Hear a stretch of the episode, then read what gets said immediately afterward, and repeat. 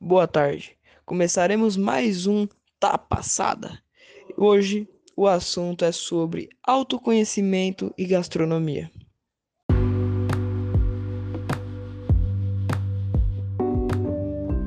Em uma nota da comunista Kátia Najara, postada em 2016, ela fala um pouco da cozinha do autoconhecimento.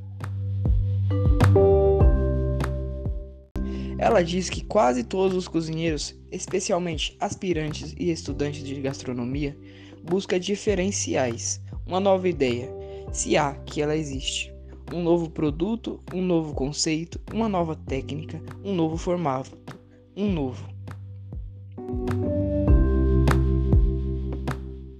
Em outra parte, ela diz assim: isso acontece porque essas pessoas estão procurando esse diferencial no lugar errado. Ora, se todas elas habitam a mesma atmosfera profissional, assistem aos mesmos programas, leem os mesmos livros e revistas, seguem os mesmos chefes, visitam os mesmos restaurantes, e por mais atentas que estejam as suas antenas, as possibilidades de novas inspirações dentro desse mesmo e mesmo círculo são mínimas.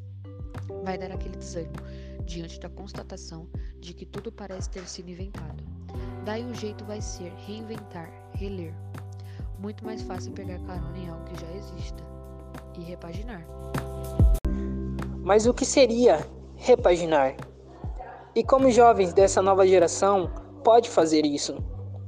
Fiz uma breve pesquisa sobre essa palavra, repaginar.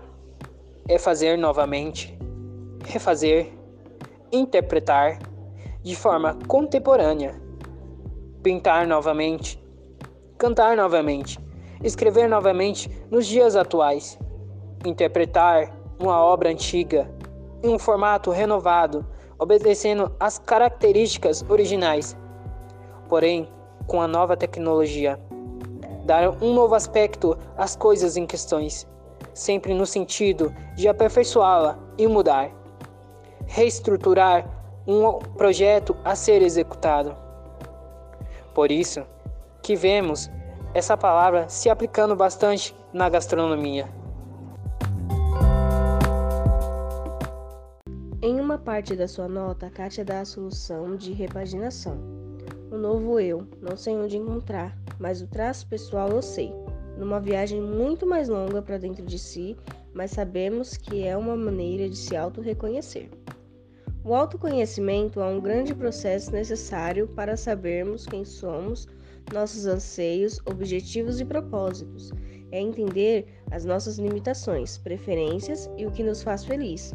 Quando nos autoconhecemos, temos a capacidade de direcionar as nossas decisões e a nossa vida para atingir esses objetivos e propósitos, realizar nossos sonhos. Conseguimos ser mais gratos por entendermos o que temos e o que podemos conquistar. Autoconhecer-se é um ato de amor, de afeto consigo, é se permitir ser melhor a cada dia, para si e para os outros. É aí que eu te pergunto, caro ouvinte: é possível aplicarmos isso na gastronomia? Nossa colunista diz que a arte é um caminho para o autoconhecimento. Não vejo diferença, já que gastronomia também é arte. Os seres humanos têm a capacidade possível de exercitar o autoconhecimento escrevendo, lendo, fazendo exercícios. Cozinhar permite o exercício de autoconhecer por entender o que você quer transmitir com sua refeição. Compreender o que dar certo e de que forma pode-se melhorar a colocar na sua identidade nesse processo. Você está de frente com você quando cozinha muito além dos temperos convencionais, temperar a comida com sua essência. Um processo pessoal e bonito. As melhores refeições são fruto de um coração grato e autoconsciente. O autoconhecimento é um processo que você só vai conhecer se exercitar e praticar. Vá se conhecendo, entendendo suas necessidades mais profundas e até mesmo seu estilo, colocando seus conhecimentos e entendimentos em prática. Essa é uma dica que nosso podcast Tá deixa para você.